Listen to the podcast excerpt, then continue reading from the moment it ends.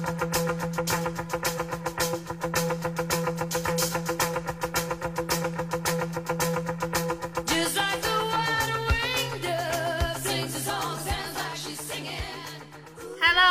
好，欢迎大家收听草蜜瓜电台。今天依旧是我们的非物质草单的环节，我是乌丸丸，我是小鼠，我是深深野。我们这一期呢，信守我们的承诺哈，因为我们上期已经给大家就是预告过这期的内容，而且我们也有在那个留言区回复一些我们粉丝的提问，大家也都问到说最近有没有比较好看的美剧啊来推荐。那么我们今天呢，就给大家推荐两部，真的是热到你不。不看就在社交圈瞬间社会性死亡了，就得赶紧看了，再不看这个热度真的就下去了哈。对，就是在最近这段时间非常火的两部美剧，一部叫《后羿骑兵》，一部呢就是《王冠》的第四季。然后我们三个人之前在讨论的时候就有开玩笑说，这两部美剧其实就是美国版的《延禧攻略》和英国版的《甄嬛传》，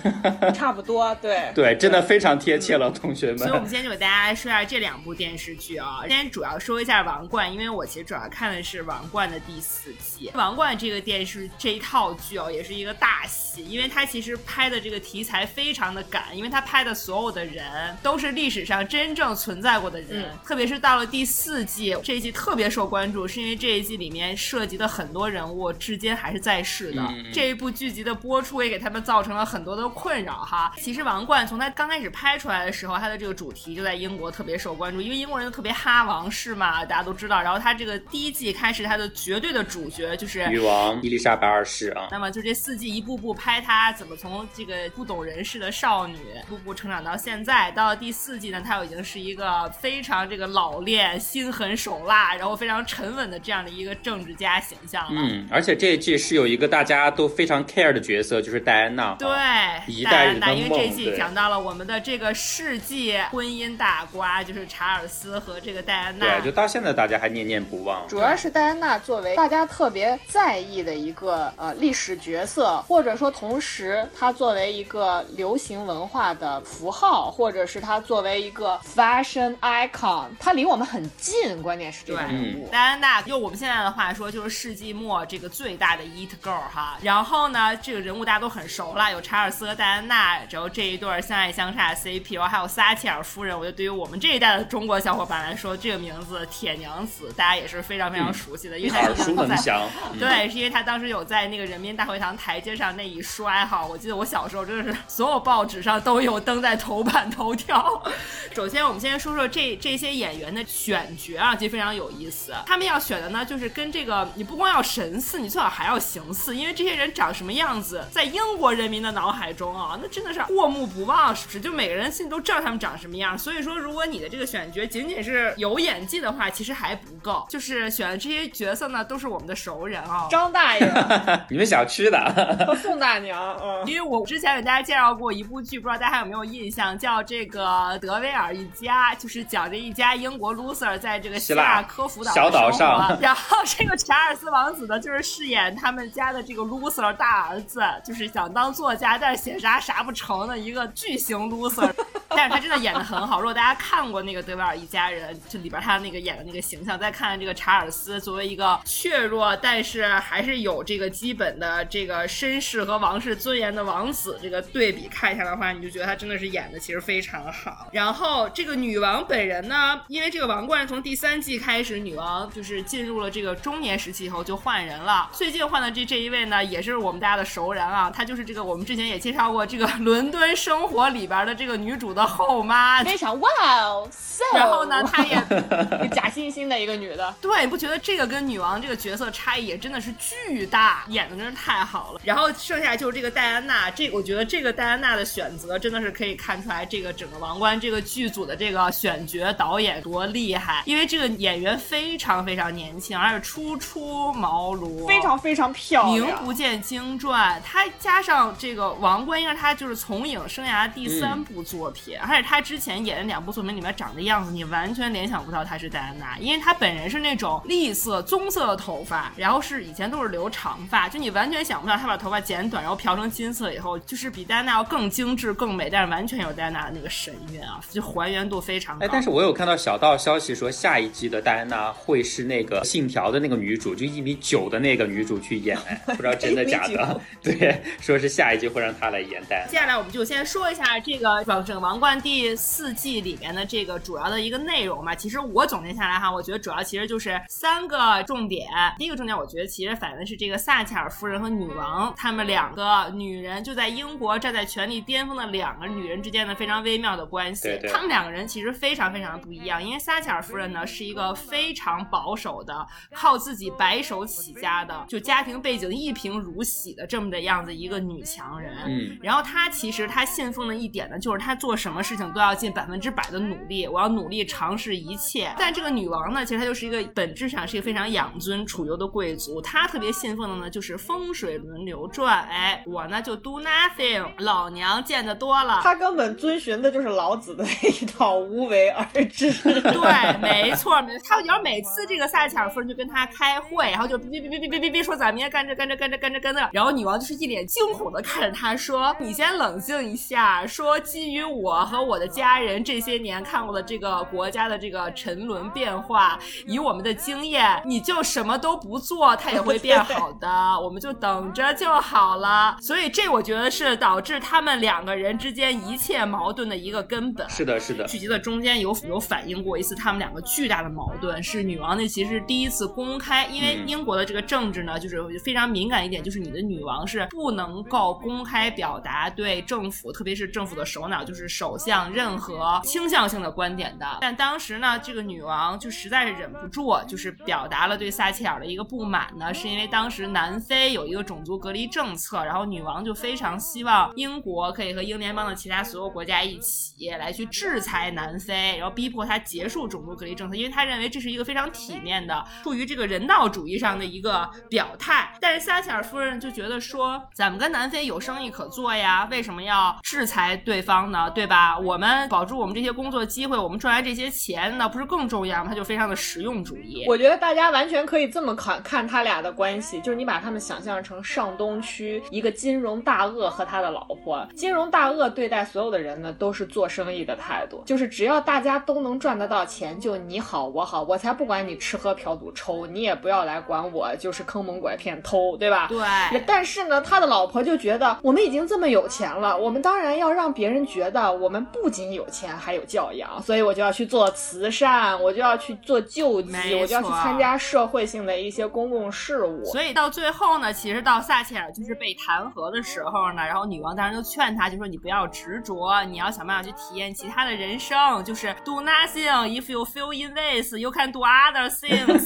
然后最后这个时候，就撒切尔夫人忍了十几年，终于忍不了了，她说了一句提纲挈领的话，她说 You can do nothing, but you still have the power。你什么都不做，你也有权利。If I do nothing, I have nothing，对吧？说的非常对。人生出生的境遇差别一下子就表达出来了啊！你是真的含着金汤匙出生的，我可不是。对，一个一个妖妖。但是就算他们之间有这种就是互相之间看不上的这个种种作为，但是他们之间也会。彼此引起相互之间的反思。其实当时特别有有意思的一点，因为撒切尔夫人是一个特别特别直抒胸臆的人，她永远都是觉得什么话我就直说，我就忽略其他，我不会 care 你什么感受。比如她就是会直接说，她说我不信任所有女人，我希望我内阁全部都是男的。然后呢，她还会直接去跟女王说说这个，我最近心情特别不好，因为我的孩子失踪了，这个孩子是我的 favorite child。然后呢，这句话直接戳中了这个女王的灵魂，因为女王她整个人就是活在一种非常。冷漠和一种对自己真情实感的掩饰中，她回去就跟她老公说：“天哪，为什么居然会有人这么粗鲁，直接跟别人说她最喜欢的孩子是谁？”嗯，然后她老公这菲利普亲王也是一个妙人，菲利普亲王就说：“所有人都有自己最喜欢的孩子，我最喜欢就是安妮公主。”啊然后，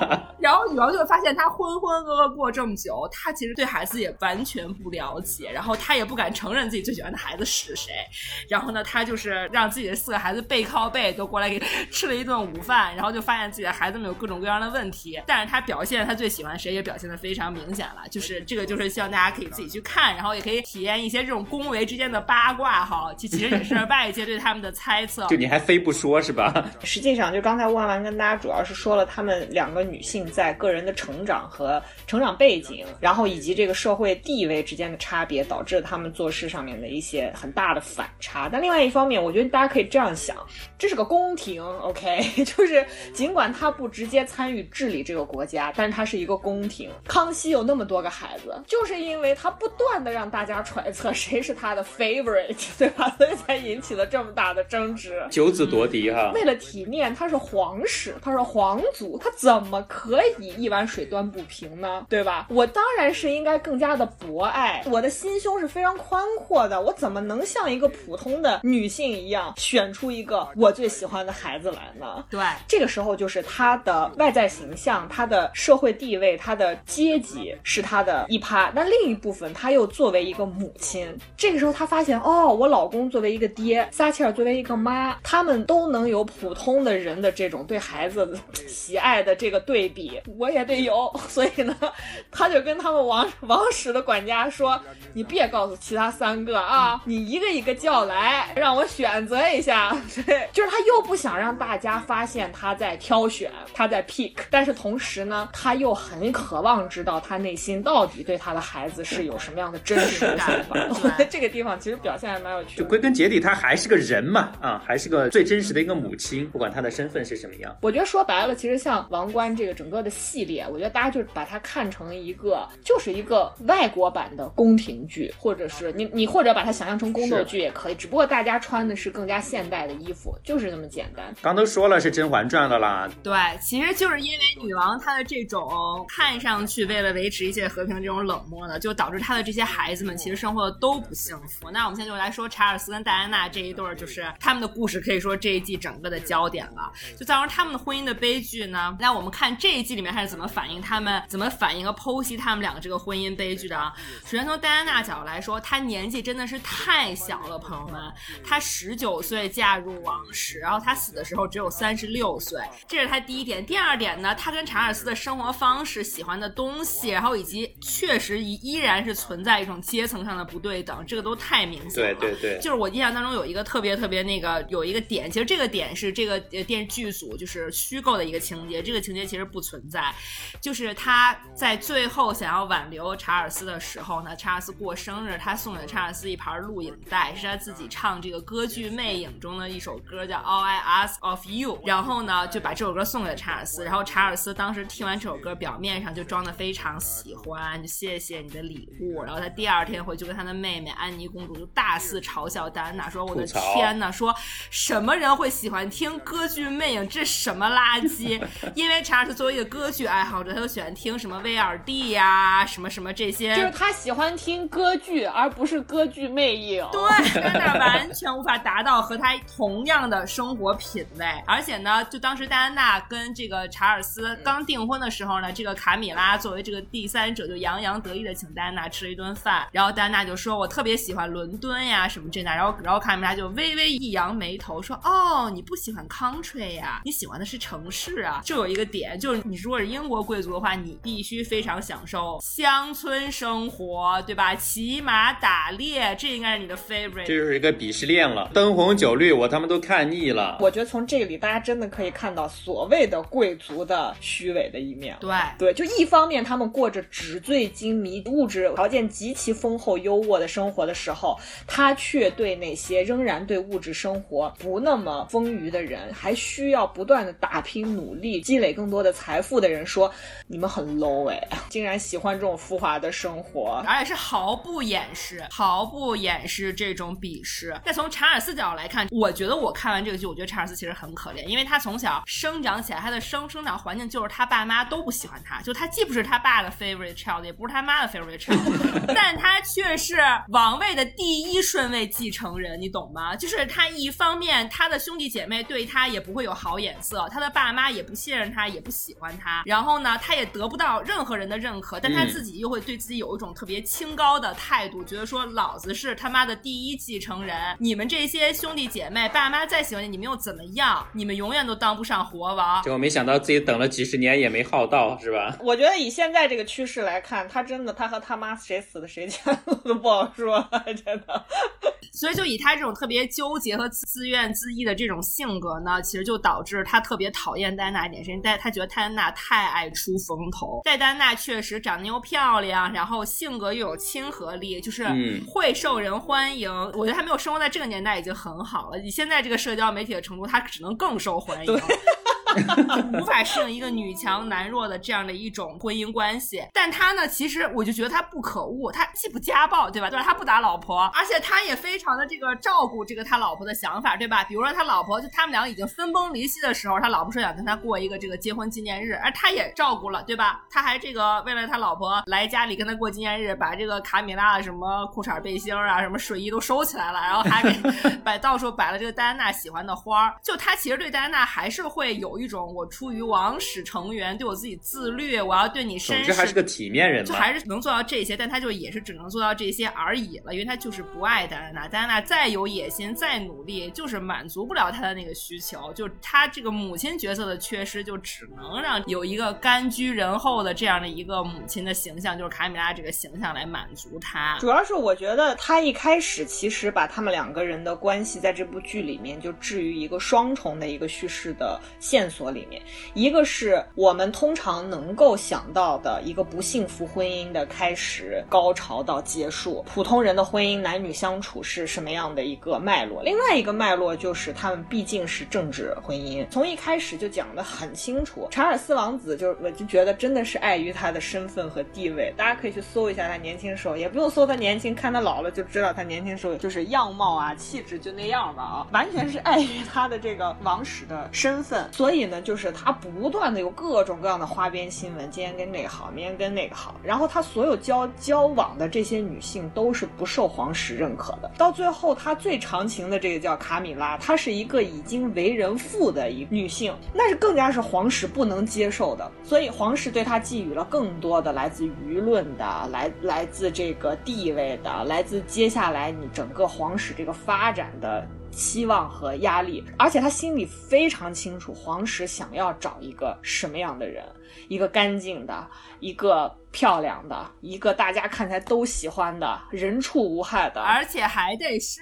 有贵族背景。其实她，其实戴安娜不是一个百分之百的平民王妃哦。其实她不像这个凯特，就现在这个凯特是不一样的。所以她，她这个时候就遇到了戴安娜这样一个女性，完全符合她的家族以及她自己内心知道的作为王妃最合适的一个人选。所以在这样的情况下，他们实现了结合。但是戴安娜呢，情窦初开，对，对于查尔斯王子。子这样一个身份地位都很高，真的是闪耀着光芒的男性，对他的这种其实只是勾了勾手指的，根本算不上追求的这样一个追求。但凡是个十九岁的女性，都会被他吸引住啊！对，是王子哎，对，谁能拒绝得了？谁拒绝得了？对吧？对，就那个年纪的时候，这种身份加成的影响太大了。其实现在我也可以了，就我三十了，如果查尔斯现在 追我，我也答应。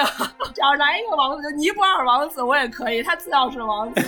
所以，但是他这个电视剧呢，就是他很多的镜头都给出了一个很明确的对于两个人的关系、对于人物的命运的一个预示。我记得一个最清楚的点就是戴安娜要搬离她跟人合租的那个公寓，就即便她是贵族啊，但是她仍然是在过一个就是普通的社会青年的生活，就跟一些女性一块儿，大家在租了一个公寓。她离开那个公寓的时候呢，那个镜头很有意思，她要从楼上下来，那是一个旋转楼梯，她处在一个下方的位置，镜头不断的这个跳切，一个是从上往下。给了他一个俯视的镜头，另外一个是从下往上给了上面三个女性在跟他招手，就是。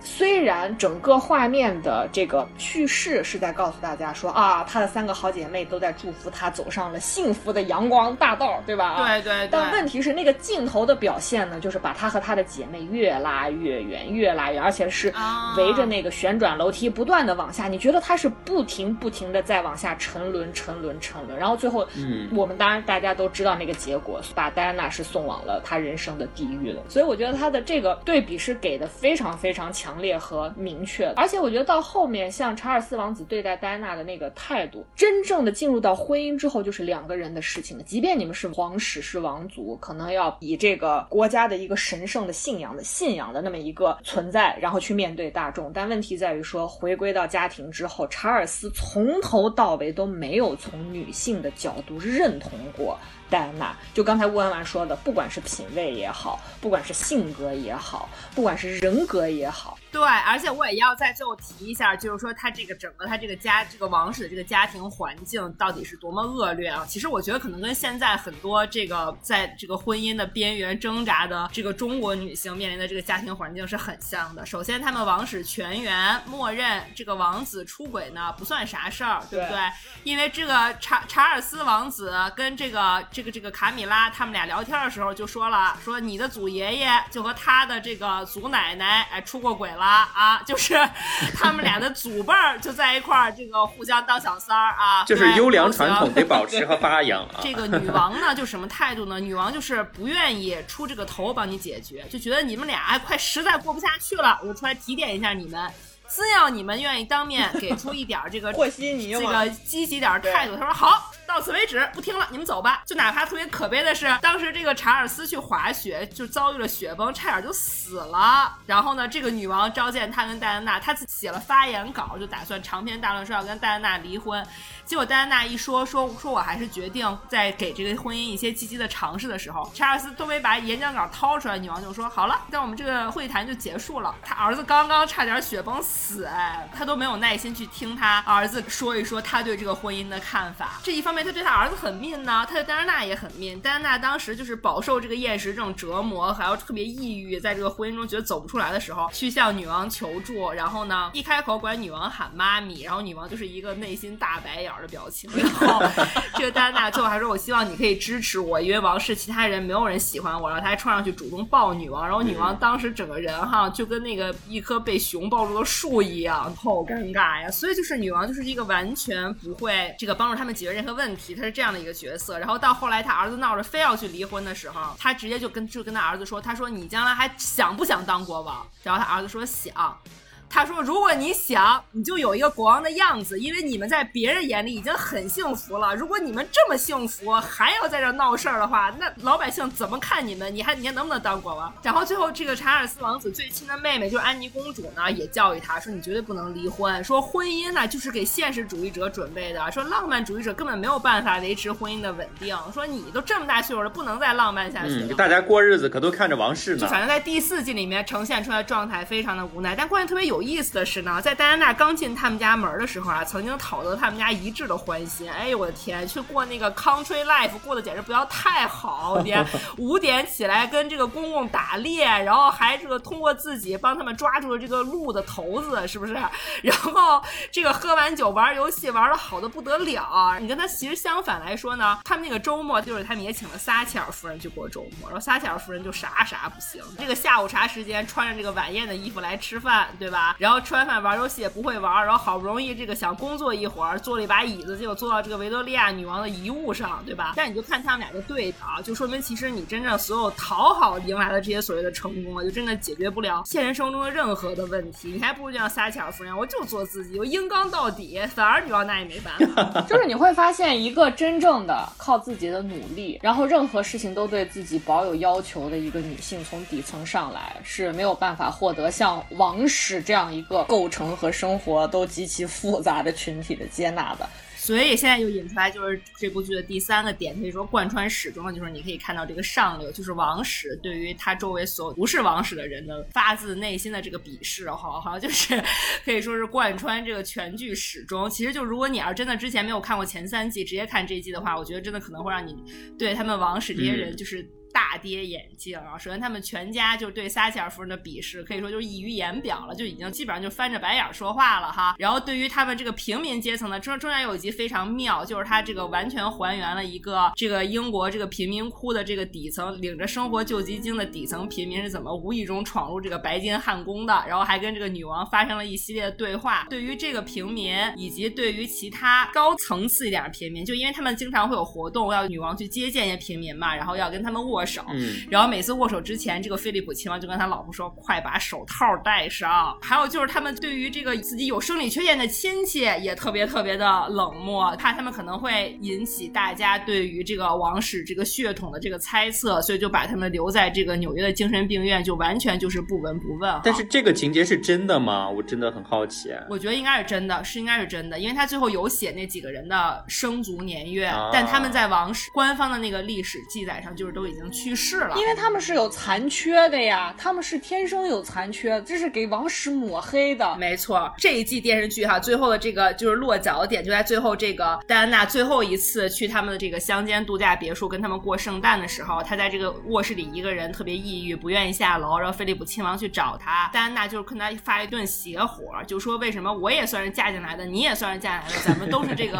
outsider，为什么感觉你混的就比我好？然后菲利普亲王就非常认真的跟他说，他说我告诉你，他说这个家里的任何一个人和女王比起来都是 outsider，说这个制度制度只服务于中心那一个人，我们每一个人作为 outsider，我们都不重要，所以我们没有一个人快乐，因为我们没有一个人是真正重要的，我们都是为了服务于女王她一个人。这个还蛮点题的。对呀、就归根结底哈，就这《王冠》真的是有一个宫廷剧，大家可以真的去看一看这个英美合拍的这个宫廷剧的《甄嬛传》是什么样子的。我真的觉得就是 喜欢追这个宫斗剧的朋友，你们一定会非常喜欢这个电视剧，再加上还有八卦。我觉得一方面是因为我们看中国的宫廷剧呢，它本身和我们从视觉上产生了一个强烈的距离感，就是因为他们穿戴的衣服，对那个所身处他们所身处的环境，啊那些布置、那些造型是离我们非常遥远的，所以它本身和你产生了一个巨大的差异，包括他们的那些礼节等等。但是呢，像《王冠》这种电视剧呢，你看的时候你觉得大家都差不多呀，不就是因为你是老外，我是这个平头老百姓嘛？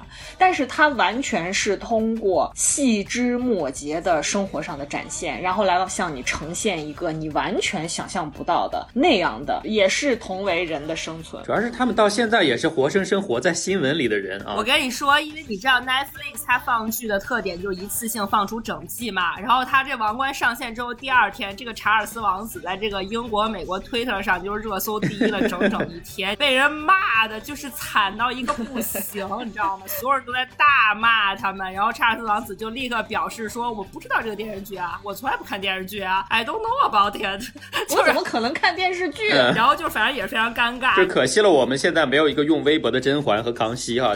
我觉得啊，就这类宫廷剧，它就是在通过制造反差来给大家获得一种猎奇的快感。所以像《王冠》这种电视剧，从造型上来讲，实际上它是没没有说拉长这种我们和王室之间心理上的距离。除了我刚说的，就是刚才万万为大家介绍的情节上、人物上、行为习惯、生活逻辑上差异极大以外，实际上它在整个画面的这个构图、这个剪切以及它的这个叙事语言上，也在制造这样一种强烈的对比。一个是刚才就是温安给大家说的，女王为什么要接见所谓的平头老百姓？其实那些平头老百姓也都是被选择过的，通常来讲都不会是特别穷的人，然后穿戴的都是大家现在在新闻上可以看到那种戴着极其夸张，甚至是有点可笑的那种帽子戴羽。毛的帽子，就要符合宫廷礼节嘛。然后女王呢，完全穿着一一身，就是在那个时刻，你会特别明确的意识到，啊这是一部宫廷剧，是因为女王穿着一身现在你绝对不会看到的那么一身，就是很高级的骑行的服装，因为那一天是她的生日，她要检阅她的仪仗队，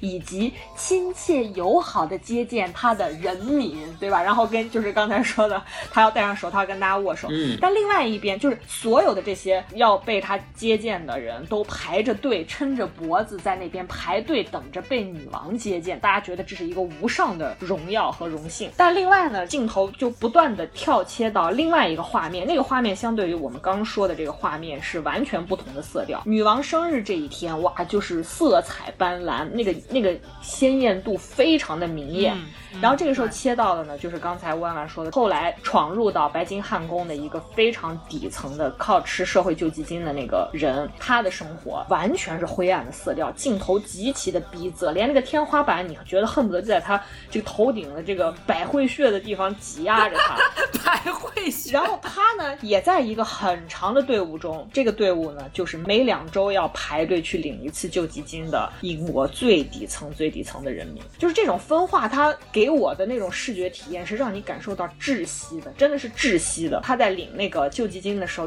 电视里面同时在播的是撒切尔关于护士这个慰藉病人的一个话术，因为当时实际上是在一个很重要的一个历史时刻，就是爆发了马岛战争嘛，就是英国和阿根廷的那一场战争。其实这边稍微说远一点啊，前几天刚刚去世的这个足坛的超级巨星马拉多纳，他为什么被呃阿根廷人民甚至是整个南某的人民对受到这么大的推崇，也是因为在马岛之战的这个历史背景下，当时在这个墨西哥举办了世界杯，他在那个世界杯阿根廷对决英格兰，他打进了两球，一个是我们都知道的上帝之手，以及以及后面那个极其精彩的过人的那个射门，所以他在那样的一个时刻，以阿根廷足球运动员的身份打败了英格兰，所以他才被大家称为是人民英雄。就是在这样一个历史背景下，就是因为撒切尔夫人上台之后呢，导致了大量的这个失业人口。刚才万万说了，撒切尔夫人是一个处事非常的积极、非常的有行动力的这么一个女性，她和女王那种中庸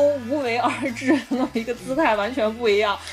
所以这个时候，阿根廷人上了这个马岛之后呢，大部分的这个英国的这个政坛的这个。要员以及包括王室的想法都是，哎呀，不用管他了，反正放着去吧，也又不能怎么样嘛。这个时候撒切尔就觉得不弄他吗？那不得弄他？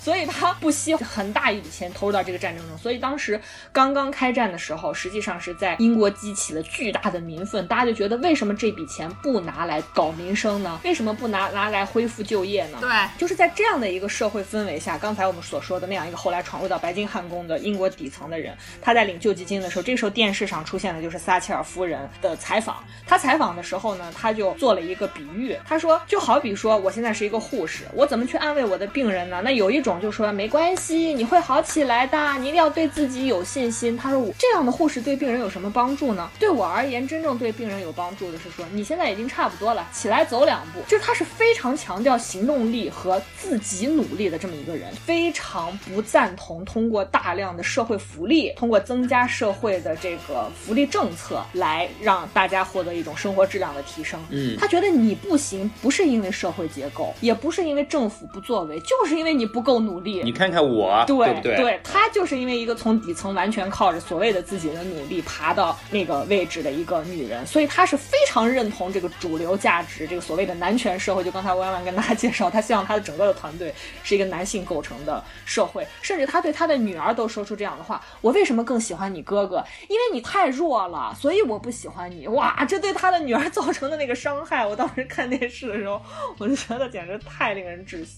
我先说，我觉得王冠不仅仅是这个《甄嬛传》，它它有它有点《如懿传》的部分啦，就是所谓这个少年夫妻没有白头的部分。总而言之，就会让人泄气。然后呢，我们下面这个《延禧攻略》就要登场了，就这个《后羿骑兵》这个电视剧多牛逼呢？就因为这个电视剧的试出号，导致这个 Netflix 的这个订阅率啊，当月上涨了百分之二。十，然后就是可以说就是，而而且我今天看到那个美国的《时代周刊》有发布他们今年评选的十大电影和十大剧集，这个《后羿骑兵》也是这个名列其中。就它真的是一部现象级的一部美剧，其实要比这个《王冠》第四集要更有现象级。就是因为大家知道，除了我们知道的这个超级牛的这个网络播放平台网飞的制作能力很厉害以外，就是其实这两年如果常看美剧的小伙伴应该能发现，比如说像亚马逊呀，包括像这个苹果的。Prime 还有这个呼噜，还有什么 Disney Plus 都在做，其实不停的在抢占这个网飞原本拥有的这个市场份额，然后加上越来越多的这个公司在新冠疫情之后，它其实是把业务向流媒体的服务开始转移嘛，因为这个院线的份额开始变得非常的难以去抢夺，所以这个战局变得更加的激烈。然后即便是在这样的情况下，网飞还提高了它的预定价格，以前是八点九毛九美元，然后现在涨到了十三点九毛九。美元就即便是这样子，就刚才万万跟大家说，他因为这部剧获得了一个更高的订阅，对他口碑也非常好哈。美国的这个烂番茄网站几乎是百分之百的这个好评，然后国内豆瓣现在也还是九分的高分。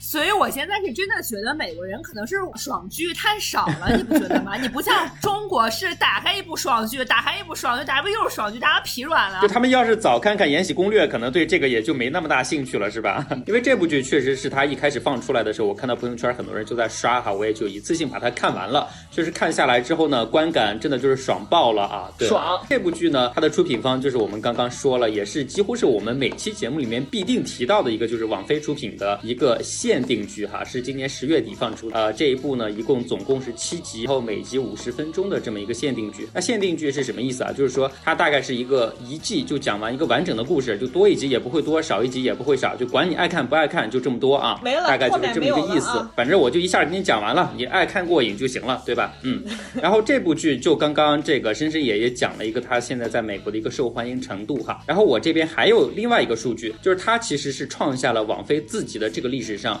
非虚。构限定剧观看用户数量的一个新纪录的，因为它在上架之后的二十八天里面就有呃六千两百万户家庭收看了这个剧，而且呢，它其实还有一个非常现实的一个意义是在于什么？它是带动了主要是美国人了哈，对于这个国际象棋的一个非常大的一个兴趣。就大家知道国际象棋这个东西不光是在中国了，哪怕它在美国也是一个相对比较小众的一个算是体育项目哈。它在整个世界都还是小众的，对，确实我们身边可能都没有人接触过哈。然后美国的这个搜索引擎上哈，如何下国际象棋这个搜索量达到了九年来的峰值，可以想象这个剧的推动作用在哪里啊？就是是一个什么概念呢？就是大家看这个剧的时候，其实可能压根儿没几个人懂这个他们是怎么下的，哎，为什么走这一步？其实没人懂，但是大家就是看的很爽啊，就是说明他这个剧也确实拍的成功啊，对，不影响你观看，毫不影响啊。那他具体讲了一个什么故事呢？那就是我们的这个女主角啊，名字叫做 Beth，然后她甚至是唯一的主。主角就算是我们这个大女主的这个概念啊，因为这个剧是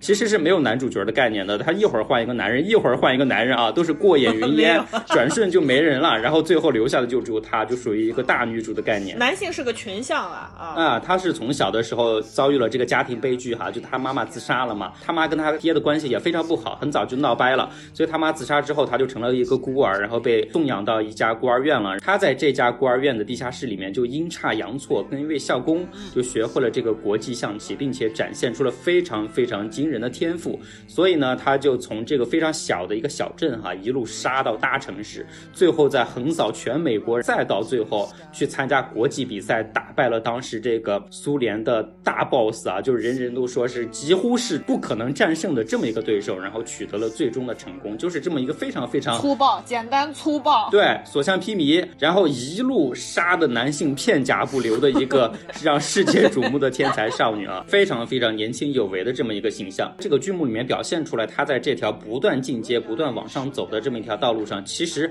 好像不是那么一帆风顺的。因为在剧里的这个时代背景，当时设置是二十世纪的五六十年代嘛，然后当时这个下国际象棋的这个职业选手几乎也只有男性，所以他首先要面临的也是剧里面在最初有表达、有去稍微提到的一个点是说，他是需要先克服一个性别障碍的。他刚开始去。下这个象棋的时候，男性都会质疑说：“你一个女的，你来下这个干什么？”尤其是他去参加比赛，他去接受培训的时候，会发现除了他，几乎是没有女性的。哪怕有非常偶尔的女性，她也是属于下着玩一下，哎，然后我就回家相夫教子了，属于这么一个对性别状态的一个表达哈。他首先克服这个性别障碍之后呢，他需要克服的还有自己的这个童年阴影。刚才也说了，他从小这个生长的环境是非常非常不幸福的啊，然后自己爸爸妈妈都。不在了，只能自己在孤儿院长大，所以是非常大的一个童年阴影在的。以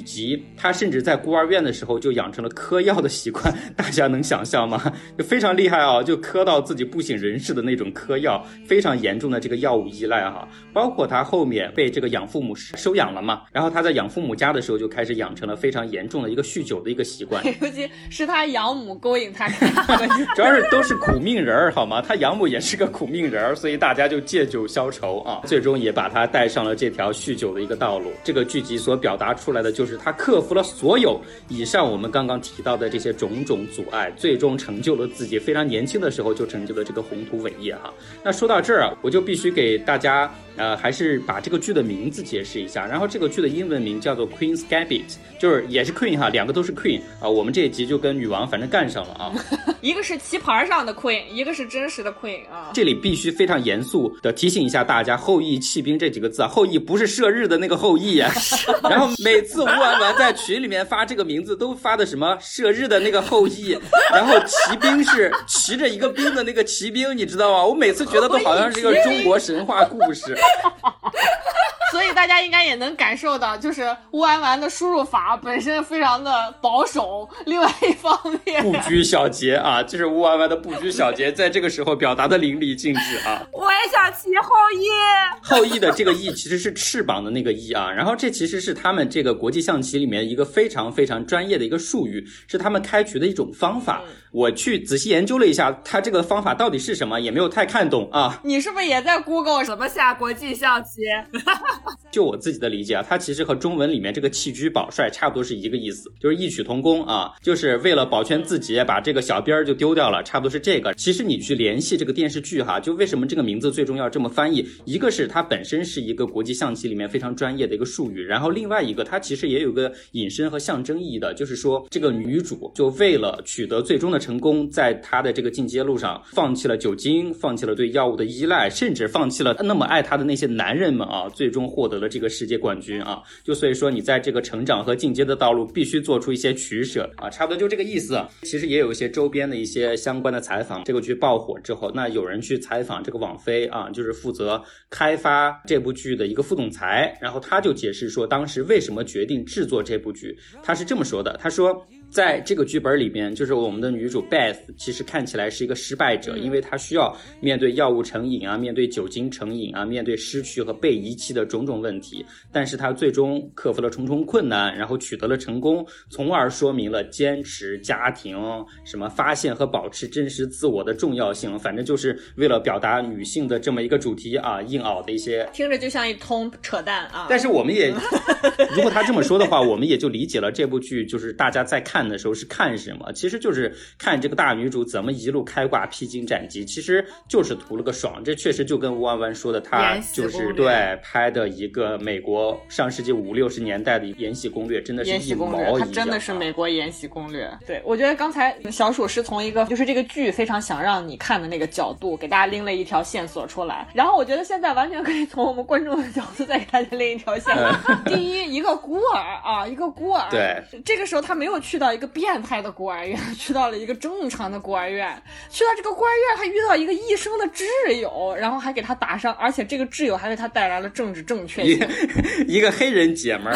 然后这个黑人姐们儿最后还当了律师啊，非常政治正确的一个路子。对，然后呢，这个女的非常幸运，没过几年就被一个中产家庭给领养了。领养之后呢，虽然这个养父母对她都很冷漠，但是她仍她会下象棋，有一门手艺。先吃面天，可以靠这门手艺去赚钱啊！然后所有他参加的比赛，那些男的，但凡是跟他过过招的，基本都爱上他了啊！倾其所有，有钱的出钱，有力的出力，有肉体的出肉体，对，这就一路开挂啊！最后。被什么难倒了呢？被钱难倒了，没有关系。想你孤儿院还有个朋友，记不记得啊？给你送钱来了。其实除了这个最后给他送钱的这个黑人姐们儿之外，哈，最最开始还有一个男性校工也给他借了钱，不知道你们记不记得？这个校工其实是第一个帮助他的男性，因为当时这个校工教会他学这个国际象棋之后，他要想要去参加一个比赛嘛，但是他没有钱，他就给这个校工说：“你借我五块钱，只要我赢了，我就还你十块。”然后这个校工呢就把钱借给他。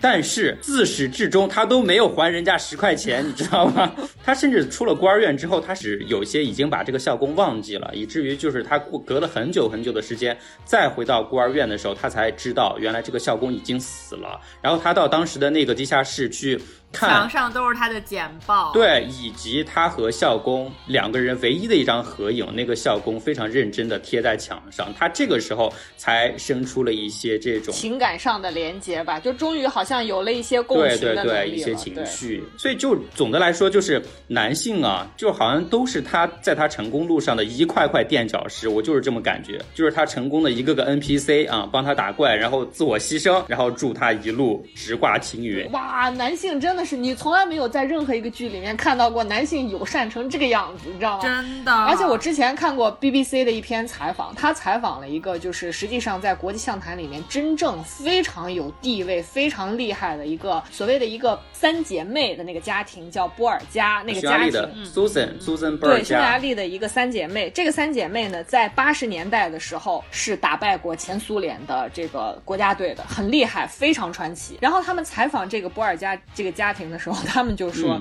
嗯说这部剧里面整个的这个男性选手友善的极不真实，就据他们自己的回忆说，他们有一句话说的非常的简单，但是很明确，就说在我的职业生涯中，我几乎不记得有什么锦标赛是没有发生过性性骚扰扰、肢体嗯恐吓、言语或心理虐待的。所以我我其实，在今天想要跟大家聊的很多东西，是想把这个故事，就我我们除了看他觉得爽、觉得痛快以外，就其实这是完全是一个成年人的童话故事。对对就是你特别适合你睡前去读，就是它真的是非常的梦幻，梦幻到极不真实。刚才深深也举了一个非常真实的一个下国际象棋的一个女选手来说的话哈，其实这个女选手她有说一句话，我也记得特别清楚，就是因为这个剧里面其实是有一个细节的，就是有一次这个女主 Beth 赢了一位男性之后，然后这个男选手是非常彬彬有礼的把他的手背抬起来，对，然后给他留了一个手背的一个吻，他就针对这个细节就是说，在他这么多年作为国际象棋选手的这个经历当中，这样的情况几乎是完全不会出现的。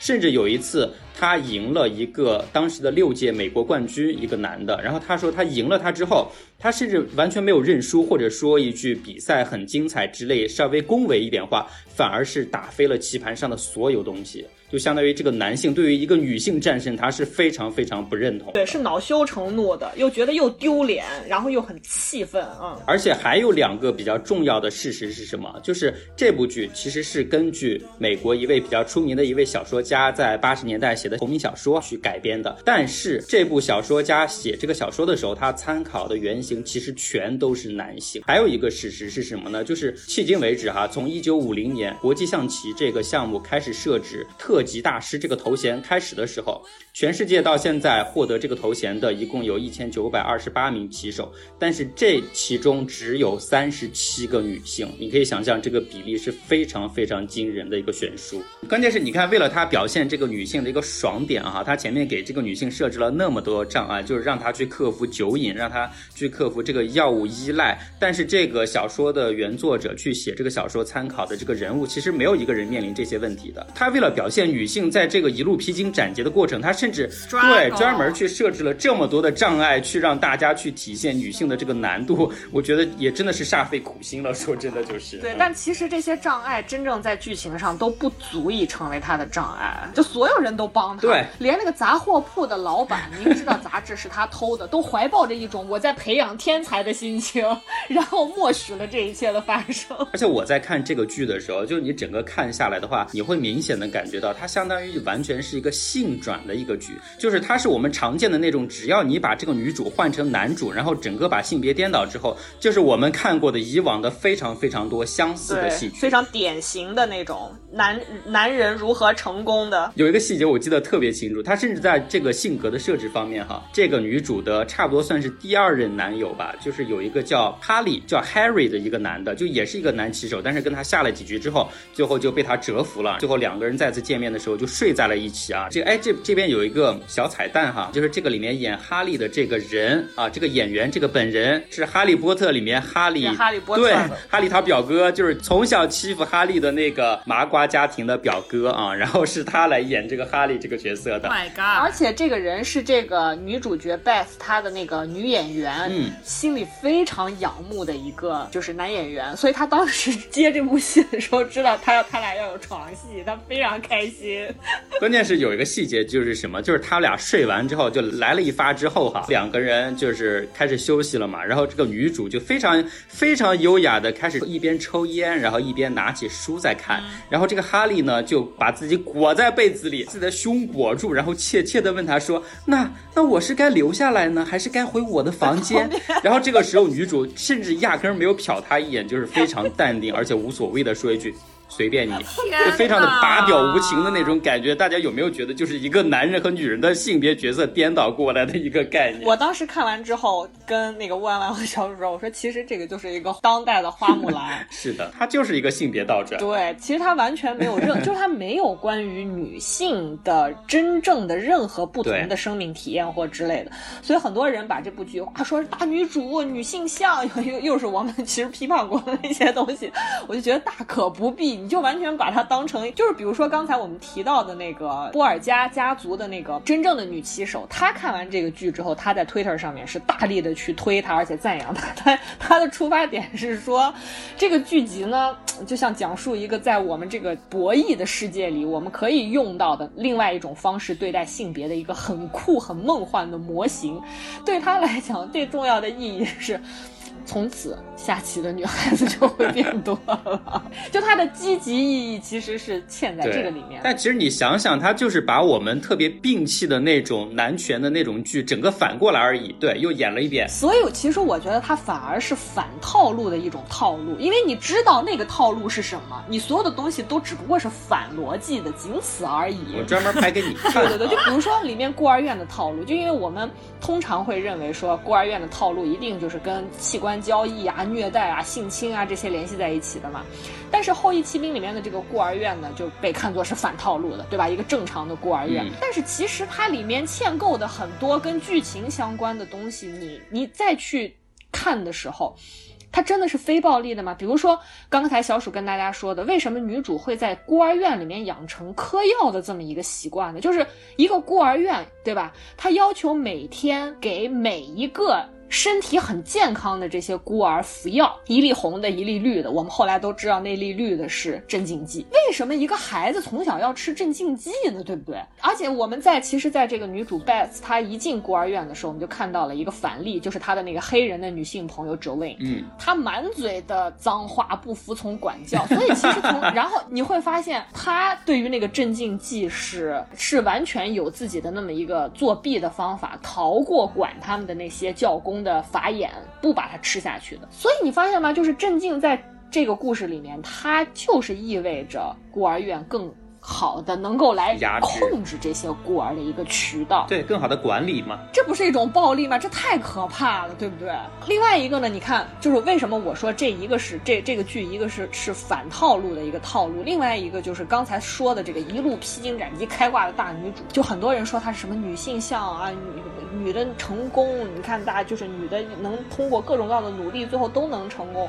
但是她从头到尾都是一个破破烂烂的残缺的形象，就是首先她服药成瘾，对吧？导致她几乎在后来就剧中的那个职业生涯里，她必须依靠服用这种致幻剂来获得对她下棋的灵感。也就是说，真正的正常的女性，你想要在这个国际象棋的世界里取得成功是不可信的，所以他们才创造了一个支离破碎的、有人格缺陷、情感缺陷和身体缺陷的这么一个女性的形象。然后有需要外在可借助的力量才能实现胜利哈。虽然说最终他抛弃了，嗯还有就是刚才我们说的，就是他的那个女性的好朋友，就在孤儿院认识那个黑人，对吧？然后网上大家就说，你看这个，包括里面的这个黑人女性，她也是性少数，然后她也是这个种族少数群体。你看她努力拼搏，又攒钱上法学院，而且她还想当律师，有这么好的这个理想，她呈现出了一个女性但是他。也是靠睡男人上位，而且她最重要、最重要的就是她能够在律所实习的关键，是因为她给这个律所老板板当了情妇。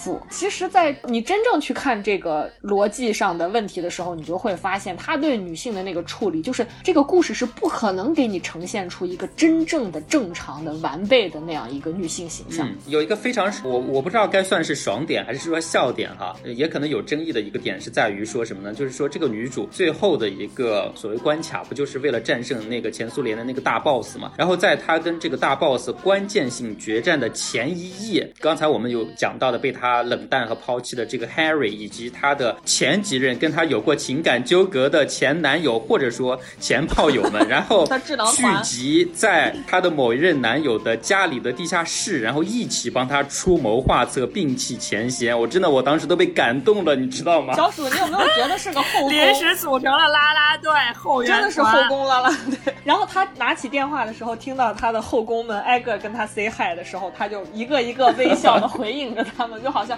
哦，亲爱的，好久不见 那种。哎，但我觉得女性看到这一幕，可能真的是有爽点的哈。但是除了带给人爽感以外，它的社会基础在哪？它的这个现实连接在哪？就刚才小鼠可能只跟大家稍微说了一下，就这个故事发生的年代，因为我们一直跟大家强调的是，我们要更加关注重要的是讲述故事的年代，而不是故事讲述的年代。六十年代它是一个暴力事件频发的年代，对吧？但是它也是伟大的和平斗士、伟大的个人主义英雄用他们的身躯、用他们的生命去实践理想的年代。比如说，在这个年代，我们现在仍然犹记在心的人物，包括毛泽东，包括切格瓦拉、马丁。路德金、萨尔瓦多·阿连德，对吧？就智利的那个民选总统，包包括马尔科姆·艾克斯，就是后来美国的那个黑豹党的创始人。如果你对这些人物有了解，而且你大概，我觉得你大概是能够获得一种印象，就是你可能会联想到一些事实，比如说民权运动、黑人解放运动、女性解放运动、学生运动、反战运动、什么嬉皮士运动，包括波普行动等等等等，对吧？这一切，它都构建出一个历史时刻，那就是二十世纪的六十年代，是一个风云激荡的世纪，是一个英才辈出的世纪，它是人类历史上闪过的。天空那种极度辉煌的一个彗星的那么一个年代，就是这才是后羿弃兵最真实的历史底色。当然，这也是这部剧里面非常模糊或者说遁形的一个底色、一个背景。如果你对六十年代保有这样的感知力的话，我觉得其实你是可以获得一种警醒的。这个警醒就是。我们此时此刻仍然处身在后冷战的时代，这个时代跟六十年代的区别在哪里呢？就是这个时代是一个胜利者在书写历史的时代，就是一个胜利者仍然会赦免他们的罪犯，而且对于他们的敌人毫不留情的时代。这才是讲述后羿骑兵的时代，也就是我们生活的这个时代。因为我可以随便举出来一个非常明确的例证，就比如说代表着那极右翼民粹主义的前美国民选总统特朗普，他上台之后，他的几个大刀阔斧的举措之一就是释放了大批曾经因为性侵、猥亵甚至是强奸等罪名被逮捕的男性囚犯。他的理由就跟他现在。处在各种鬼畜视频里面的那个姿态一样，No big deal，不就是摸一下吗？抓两把。怎么能把他们关到牢牢狱里面去呢？所以我说这是那个所谓的胜利者书写历史的年代，就是此时此刻，跟六十年代你什么都可以讲，你什么都可以反叛，你有充分的权利，你也有极强的信仰，可以去实践你的理想的那样一个年代是不同的。我再举一个我们自己的例子啊，就比如说我们的听友，对吧？看过赵薇的《听见他说》之后痛哭流涕，然后又听说赵薇是这是一个为女性做的公益项目，然后非常。尖刻的说我们的批评没有良知，说我们没有良知，我们 low，对吧？我觉得就是因为那是赵薇，对吧？一个娱乐圈的成功人士，以及公益这两个字所携带的那种哇耀眼的光芒，还有那种无可挑剔的道德制高点。所以就是骂我们的这种听众，我觉得大概曾经就是因为刚说的那些东西，他们是给予过高度的认同，甚至是给予过情感热度的，对吧？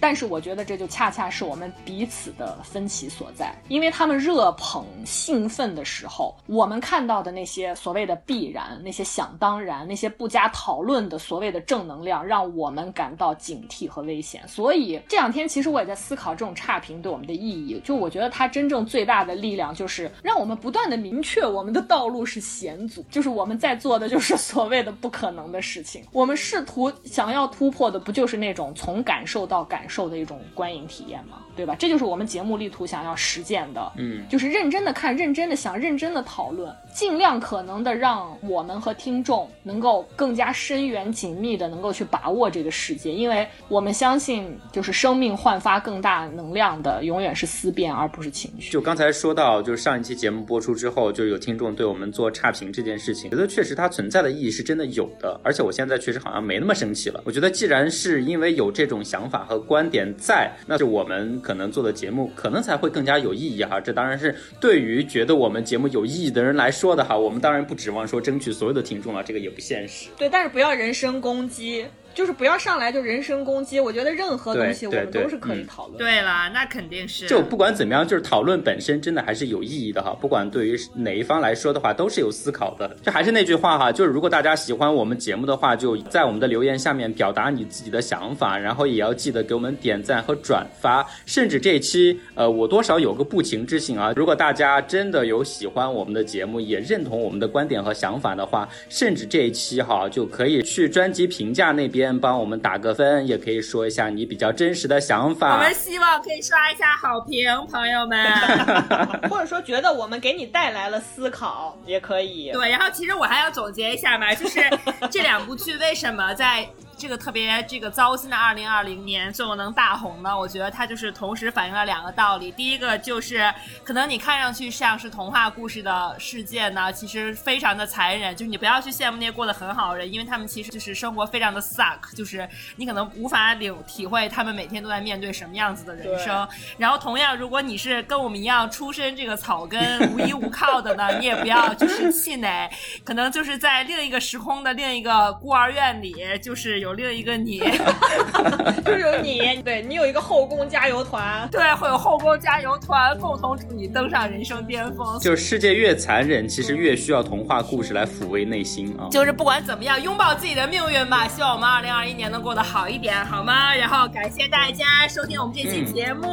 然后希望大家可以紧紧的 follow 我们。那我们下周见吧，拜拜。下期节目再见啦，拜拜拜拜。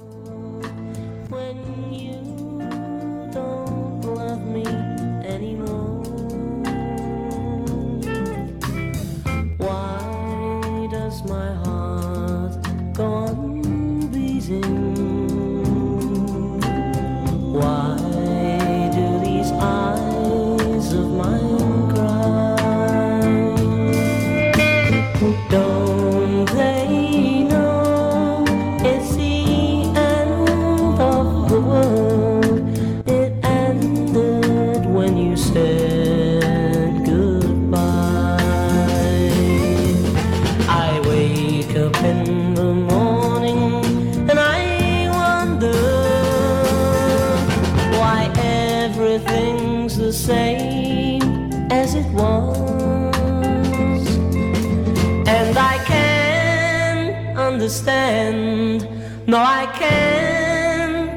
Understand why life.